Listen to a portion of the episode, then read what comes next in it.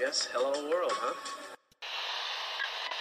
Think about uh, maybe the possibility of winning here uh, today. Had a few thoughts uh, for my friend Sevi, and uh, this one is for for him. You've won Masters Championships. Where does this rank in your list of achievements? Number one.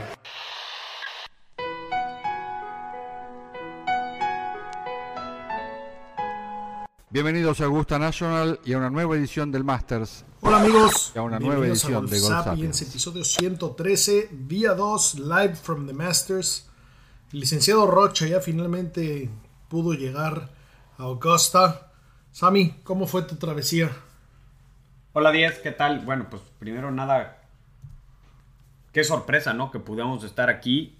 Eh, yo estaba el lunes en Miami y me hablaste para decirme qué íbamos a hacer el fin de semana, que qué planes tenía. Pensé que me ibas a invitar a otro tipo de plan y casi te cuelgo el teléfono. Y cuando me dijiste que teníamos ya la posibilidad de venir, pues bueno, este, me organicé para venir. Un vuelo bastante fácil de, de Miami a Atlanta y después en un shuttle como dos horas en carretera directamente a Augusta. ¿Qué, qué, qué manera y qué facilidad de cambiar planes, ¿no?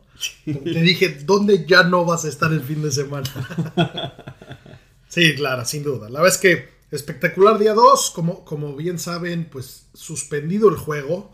Entonces, evidentemente esto, esto trae pues, sentimientos agridulces. El clima, pues frío. eh, el señor Rocha, que es un hombre cálido, por ahí estaba pasando un frío de pastorela. Pero negativa la parte de que se tenga que liberar el campo, que todos, en el momento que sonó la alerta, pues todos tristes, todos cabizbajos, y que habrá durado como 20 minutos que la volvieron a, sonar y dijeron, ya se fue el mal clima, todos regresen. Esa parte estuvo bonita, la gente se puso muy eufórica y muy feliz corriendo de regreso a sus lugares, ¿no? Pero bueno, pues duró muy poco y ahora sí ya empezó a soplar duro el viento y a llover. Y entonces todos de regreso, que ahí la parte interesante, nos encontramos a- al buen Andrew Filchinger de Adidas, que ya ha estado por aquí con nosotros. Y bueno, estuvimos caminando juntos. Se vació el campo, ¿no? Y entonces caminar este campo casi vacío, en lo que pues te estás haciendo tonto y haces como que no entiendes a, a los guardias que te quieren llevar por cierto camino. De ser la camioneta más larga. Pero bueno, esa, esa parte estuvo interesante, ¿no? Sí, nosotros llegamos al campo como a la una de la tarde y para lo que decía la predicción del clima me pareció que estaba haciendo bastante calor, aunque nublado, pero cuando salía el sol pegaba duro. Y lo primero que me llamó la atención es la humedad, el nivel de humedad, aunque no estuviera haciendo tanto calor, es, es mucho mayor a lo que me imaginaba, o sea, sudas bastante.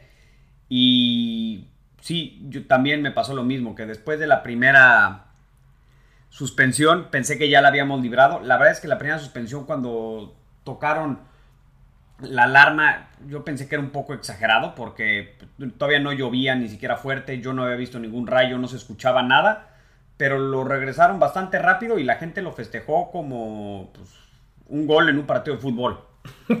Sí, la verdad es que eso estuvo bien y, y juré que ya no iban a cancelarlo, ¿no? Que si ya habían dicho que sí, con lo cuidadosos que pueden ser. Pero bueno, eso ni modo, es, es, parte de, es, es parte de, de la experiencia. Estuvimos en unos lugares interesantes hoy.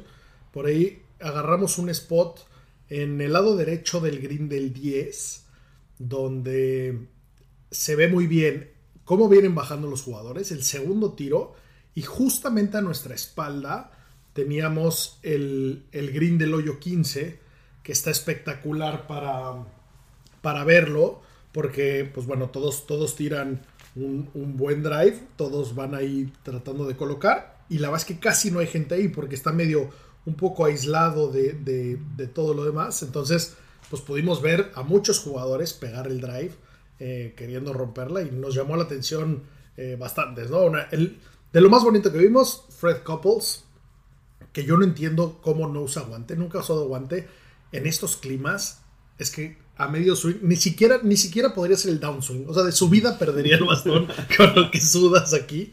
Eh, qué bonito es verle pegar la bola, ¿no? Sí, eso también me llamó mucho la atención, que yo asumía que la mayor parte de los tiros los íbamos a ver más lejos y tal vez no de distancia, sino con mucho más número de personas entre nosotros y las cuerdas. y estos tiros de salida los veíamos nosotros en las cuerdas.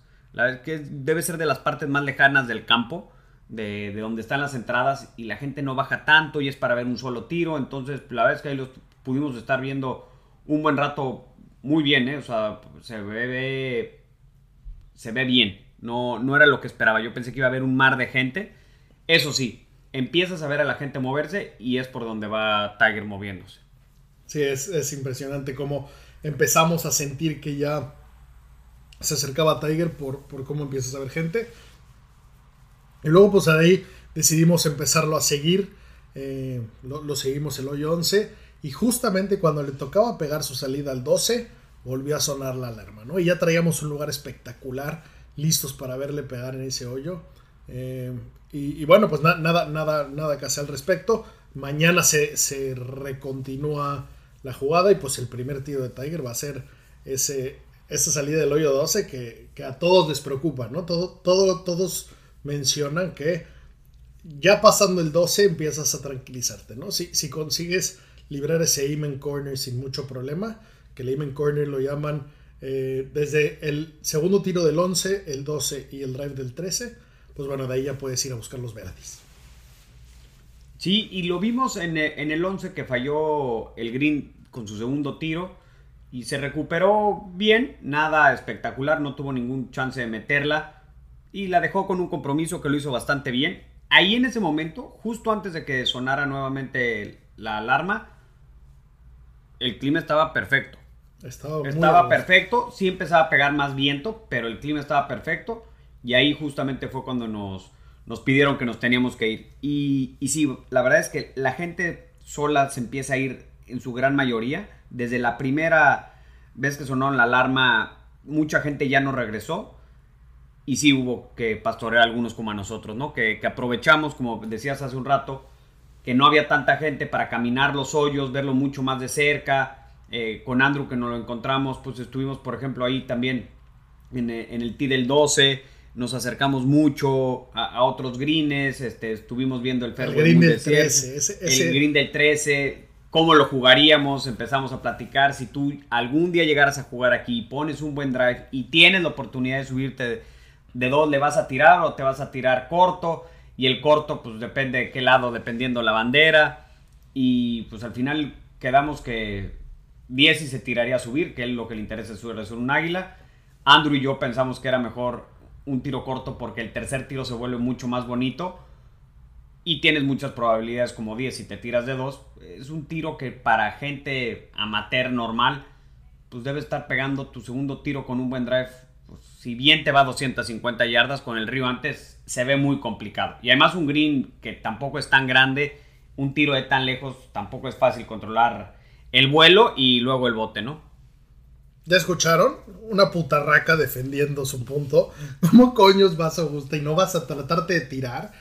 Yo voy a ser águila ahí. Pues que entre el juego un número más grande. En eso yo, yo creo que no tanto. Pero bueno, estuvo interesante esa, esa acalorada eh, decisión. Sin duda, probablemente es que le eche el agua. Pero bueno, de ahí todavía puedes sacar el opa un para par. Y por ahí la dejas en green. Y qué maravilla. Pero bueno, cuestionarte eso. La verdad es que todavía no hablábamos mucho de la diferencia de verlo en vivo contra lo que estamos acostumbrados en la tele. Y un punto bien interesante que se platicó hoy es que hay muchos tiros que son muy fáciles porque tú llevas viéndolo en la televisión y como este nivel de jugadores siempre sacan ese up and down, ¿no? El gran ejemplo es ese, ese, ese tiro del 13, si te tienes que dropear o alrededor ese, ese prochito, pues suelen hacerlo en, en up and down, ¿no? Ya que lo ves de verdad, es que probablemente no le saquemos ni el doble bogey viendo, viendo ciertas circunstancias que nos tienen mal acostumbrado, ¿no?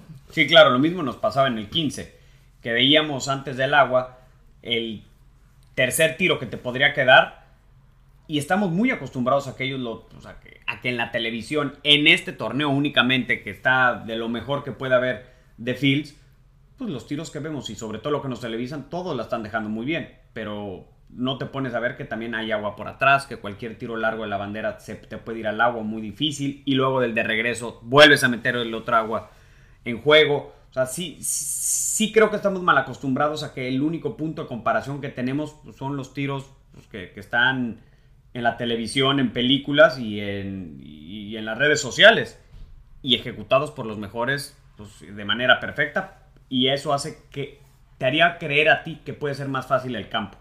No es que creemos que sea más fácil, sino que lo que vemos o a quienes hemos visto nos, lo, nos ha hecho creer esto. Y solo, solo nos pasan los tiros buenos y de los dioses. Pero bueno, eso, eso la verdad es que está, está bastante interesante. No estábamos, para, para bien o para mal, no estábamos al lado del árbol que se cayó. Si nos caía ahí ese, ese pedazo de árbol de 50 metros de altura en la cabeza y moríamos ahí, qué hermosa manera de, de, dejar de estar en la Tierra. Morir en Augusta National me parece de lo más prudente y acertado que puede hacer cualquier ser humano. Pero bueno, sí vimos cómo eh, pasamos un minuto después, donde estaba este árbol caído, y había un SWAT de personal, como 15 pickups carrito de golf, con unas motosierras, supongo que las hace SpaceX 2022, perfectas, cortando como bisturí, y, rapidísimo solucionando ese problema, pero se cayeron los árboles grandes. Seguramente eh, la gente que lo, que lo vio en la tele tiene mucho más contexto. Recuerden que aquí estás totalmente desenterado del universo pero sí impresionante cómo, cómo limpian eso y cómo te das cuenta que esa perfección del campo es porque hay hombrecitos limpiando a mano, ¿no? Después de que sopló tanto viento que se sueltan evidentemente muchas hojas y que quedan por todo el fairway y el green, pues eso tú nunca los ves, no porque no estén, sino porque pues hay alguien manicurándolo para que lo veamos así, ¿no? Sí, que no es nada más el trabajo previo o el post rondas, sino durante la ronda. Eh, en el propio green del hoyo 10 nos tocó ver cómo entre que acaban de potear un grupo y los, del y los que vienen atrás no han pegado, entran dos o tres personas al green a levantar con mano las piñitas que se caen de los árboles, este, cualquier hoja. Ramas no vi, pero hojas y las limpian y por eso siempre se ve todo verde. Está muy verde, todo es muy verde. Es la mitad de un bosque como húmedo, raro. No, no, no hay como una comparación como este tipo de bosque vegetación de en México, pero el clima es mucho más húmedo que lo que te podría tocar en México. Entonces, para donde voltees es verde. Nos llamó la atención que justamente allí en Amen Corner la jardinería no acabó de cuajar, no se veían tantos colores como hemos visto en la tele en otros años. No sé si será cuestión de, del clima o simplemente decisión de ya no poner todas esas, esas flores, pero sí todos los alrededores son verdes. ¿eh? O sea, lo único que se ve de un color más oscuro es las hojas de los propios pinos que los dejan a propósito y están perfectamente bien rastrillados y es una superficie pues no sencilla pero muy jugable, ¿no? No pero es, eso es lo único que no se ve verde entre todo lo demás. Hay muchísimo espacio de pasto entre un fairway donde pasan los caminos, donde pasa la gente y todo es pasto perfecto verde. No, no, no hay manchas de, tierra ni nada, con todo y que está lloviendo y camina un gentío. Sí, eso, eso y las condiciones de, del, del, fairway, el 100% del fairway está perfecto, ¿no? Donde caiga tu bola queda perfectamente paradita. Si ese tema de las azaleas, no sé si lo hayan mencionado en la transmisión, si alguien sabe, por favor escríbanos por las redes sociales qué, qué, más saben. Yo creo que el, el, el, chaqueta verde encargado de las azaleas del 12 y del 13, pues, pues alguna explicación tiene que dar, porque si no, no, no se ven como se suelen ver y, bueno, es un tema de que no han crecido, que no sé qué, no tengo ni idea de, tema de plantar flores, pero bueno, alguna explicación habrá detrás del asunto. Segundo tema importante, no has probado toda la gastronomía de Augusta, pero ya probaste un par de cosillas. ¿Cuál, cuál, cuál fue tu opinión, tu, tu, tu primera impresión de, de ese asunto? Lo primero es qué cantidad de concessions, de tiendas hay por todo el campo que no se ven nunca en la televisión. O sea, hay muchos, muchos, muy grandes. Todos están en cualquier momento del día que vayas perfectamente llenos. O sea, no llegas y faltan unas papitas o una galleta o uno de los sándwiches. Las bebidas ya están inclusive puestas para que nada pases y las recojas y pagues, lo que lo hace pues bastante fluido y eficiente el servicio. Yo hoy probé un sándwich de barbecue de puerco, muy bueno. Y uno como un el típico de jamón y queso, pero en pan de hamburguesa, que estaba rico, pero tampoco nada especial. Eh, pero pues mañana tendré que probar el mentado pimento cheese, que bueno, si no lo pruebo, se va a indignar conmigo de por vida. Sí, no puede ser que, y no puede ser que hoy no me haya comido uno. Esa lluvia me jorobó el itinerario y por probar eh, ese que bien mencionas, que, es como, como el típico sándwich que hacen en, pan blanco, evidentemente sin tostar, y que luego lo preparan y lo vuelven a meter en la misma bolsa, como de, como de día de campo de primaria. Pues así es. Y evidentemente está bueno, supongo que todo sabe bueno, pero ese sí le falta un poco de amor. El, pimiento cheese está, está más interesante. Y, bueno, ah, ya, cuando nos íbamos, que pues excedimos esa caminata mucho, eh, por ahí nos acercamos a las cabañas, quisimos caminar lo más cerca posible a las cabañas. Eh, cuanto menos gente había estaba más difícil, desde que intentabas acercarte, desde que apuntabas tus pasos hacia donde no era la salida, ya te decían, te decían que, pero eh, la verdad es que está bien interesante esas, esas casitas, hemos hecho, hecho más research de de las cabañas que hay, porque la toma que solemos ver en fotos y que conocer, eh, bueno, pues está la de la casa club con, con afuera los paragüitas, y luego hay dos a su lado izquierdo, viéndolo de frente, y luego, como a 100 yardas de ahí, empiezan otras cabañas, que, que ahí es donde los, los miembros se pueden quedar, eh, supongo que durante, durante los, los meses que lo pueden visitar. Pero bueno, por ahí hicimos un, un poquillo de research. Eh, hay 12 cabañas en total. Eh, la más famosa es la Eisenhower, la Butler Cabin, que es donde dan el... una es la Eisenhower, otra la Butler, que es donde dan el, saco al final. Y, bueno, la Roberts Cabin es la siguiente más famosa, ¿no? Esta de Eisenhower, recordemos que Eisenhower era un personaje que, venía muy seguido, le gustaba muchísimo eh, venir aquí. En el hoyo 17 del lado izquierdo había un árbol que se llamaba el Eisenhower Tree y que hace, no sé cuatro o cinco años tal vez, eh, un rayo lo mató y lo tiró. Creo que ese hoyo perdió muchísimo sabor desde que se, se, cayó ese árbol, fue una tragedia. Eh, pero bueno, ese, ese árbol estaba así porque ahí Eisenhower lo quería, lo quería mandar a quitar. Muchos dicen que él mandó ese rayo porque siempre se tiraba ahí unos triple bogey seguramente encamado en ese chingado árbol que no se lo podía quitar del camino. Pero bueno, esta, esta cabañita que, que, que está casi a la casa club, pues bueno, la hicieron eh, todo, todo para albergar al, presidente eh, y entonces tiene todo el tipo de seguridad que, exige el, pues el cuerpo eh, de seguridad del presidente, ¿no? Pero bueno, Eisenhower siendo visitó Augusta National 45 veces, fíjense lo poco que le gustaba. 5 antes de ser presidente, 29 mientras estaba en la oficina, muy, muy del estilo del señor Donald Trump, que se fue a Mar-a-Lago no sé cuántas veces. Y luego todavía vino 11 veces de ser presidente. Eh, esa cabañita tiene, tiene el águila presidencial como logo. La verdad es que está, espectacular. Qué ganas de entrar a esas, esas cabañitas. Pero bueno, nos pareció, nos pareció bastante interesante eh, un poco investigar qué, hay más de, la historia de, esas cabañas y por qué están ahí, ¿no? Se ven, se ven sexys, ¿no? Sí, pero como decías, en cuanto tú te enfilas hacia un lugar que no estás este, permitido, a metros antes te dicen ni te confundas, date la vuelta y tú para allá. Díez trató de meterse a la tienda de los miembros del club, haciéndose el turista, cosa que seguramente le funciona en Europa, donde la gente es más ingenua o conocen menos mexicanos. A los tres metros le dijeron, señor, usted no es miembro, dése la vuelta. en, Escocia, en Escocia sí funciona eso porque la gente es pues, muy agradable y, y en ese aspecto, la verdad es que ya lo decimos de risa, pero pues las reglas están muy claras, ¿no? Y entonces no, no me costó nada preguntar. En Escocia entré al lugar más bonito, se veía Tiger tirar bolas una hora porque le fui a preguntar al hombre, no me colé, evidentemente, y, y como que le, gustó como se lo pregunté y él me dio acceso, ¿no? me dejó pasar. Pero bueno, aquí sí se ve que pues la banda está muy acostumbrada y, y no, no, ni cerca, no, no puedes hacer nada, nada que, que no sea muy estricto, ¿no? Y, y luego, por otro lado, la, la lucha con entender ciertos acentos de ciertos personajes. Sí, se nos olvida. Eso es algo que, que yo sí tenía ganas de platicar.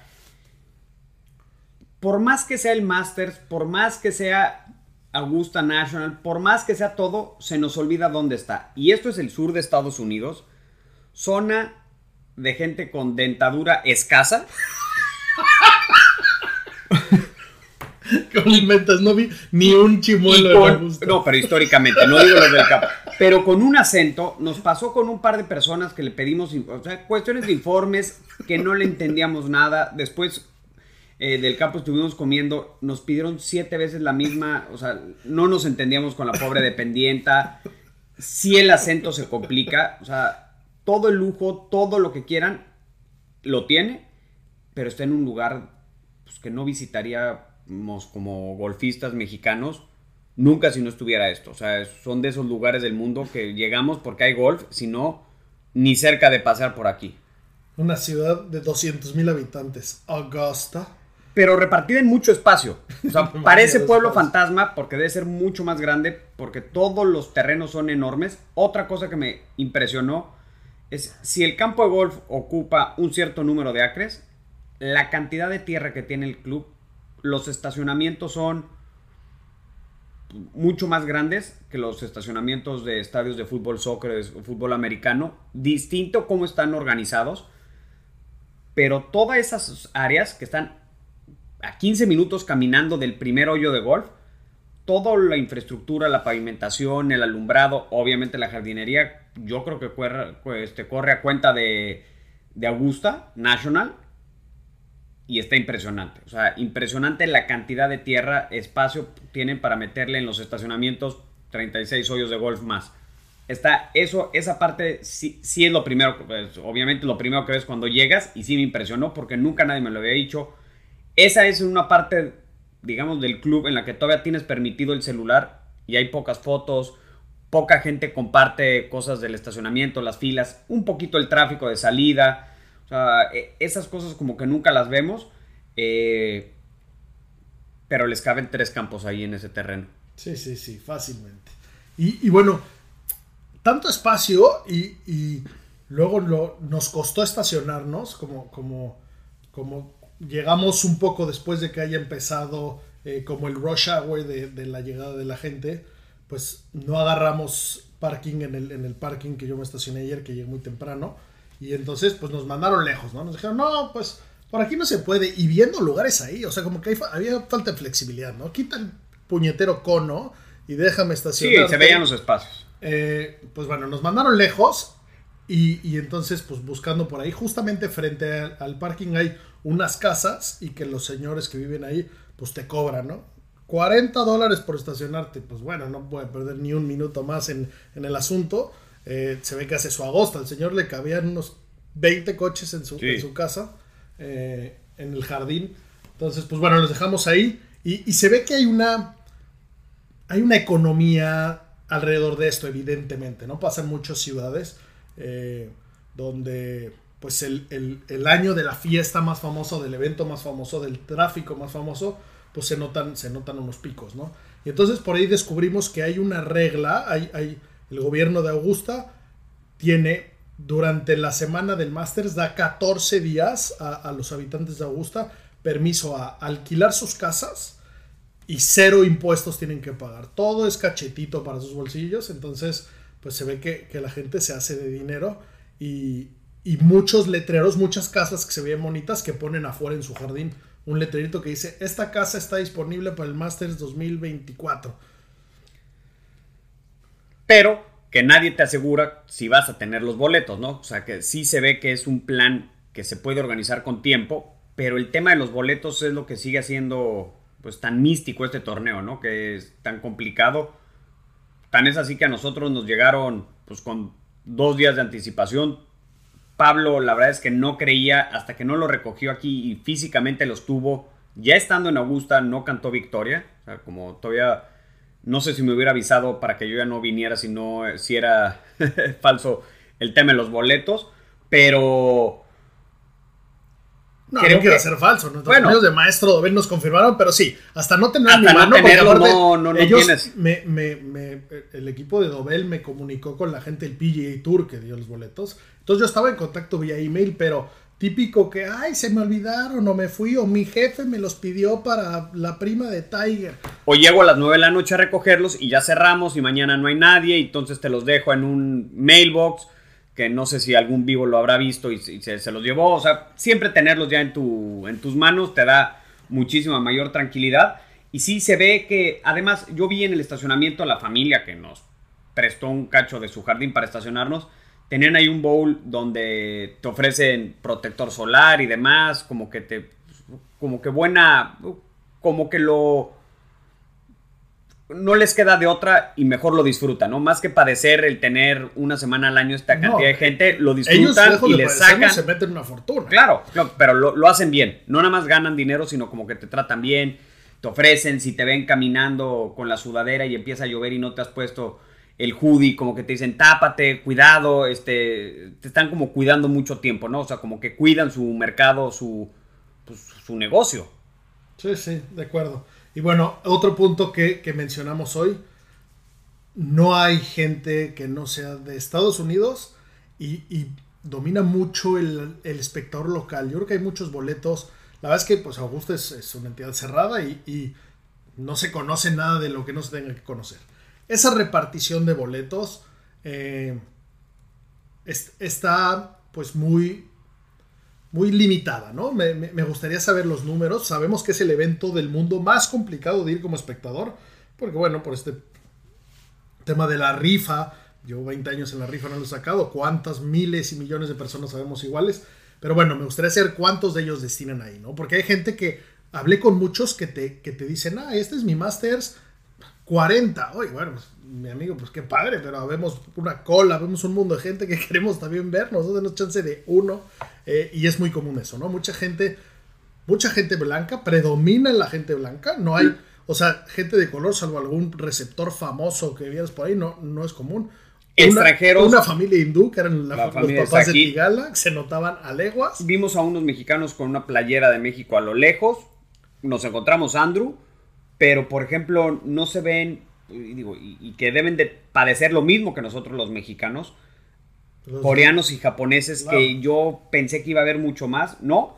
Y más allá de que sean eh, mucha gente de color blanco y que las minorías, pues sí, somos realmente minoría, también una proporción de hombres contra mujeres muchísimo mayor de hombres. O sea, es un evento, más de güey del mundo. De hombre blanco, te diría como de o ricos del, de, los estados ricos o de la zona. Sí, muy de la zona. Muchos que trabajaron aquí, que han sido voluntarios o lo que sea. De universidades cercanas, de Carolinas, de Mississippi, Alabama. O sea, sí, sí vemos mucha gente que lleva sus, pues, la ropa de sus clubes o de sus universidades y sí ves mucho como, como regional. Tal cual.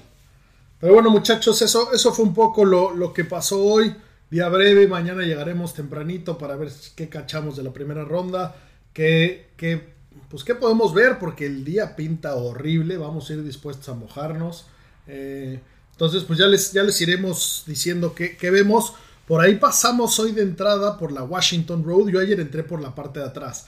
Washington Road es donde está la dirección postal y donde entras a McLonnell Lane de, Augusta National. Eh, y bueno, es una calle como comercialilla.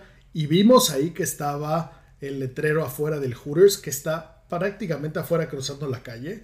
Eh, es una caminata pues larga porque aquí todo, todas las caminatas son muy largas, pero eh, es, justo la propiedad casi que enfrente. Y estaba confirmado el letrero de que mi padre biológico está ahí y estará firmando autógrafos. Eh, espero mañana poder irlo a visitar. Entonces ya les diré qué, qué, me dice, si me reconoce, si me acepta, si me dice, hijo, te había perdido o si está un poco hasta los huevos de ese chiste, a ver, a ver cómo, cómo le va.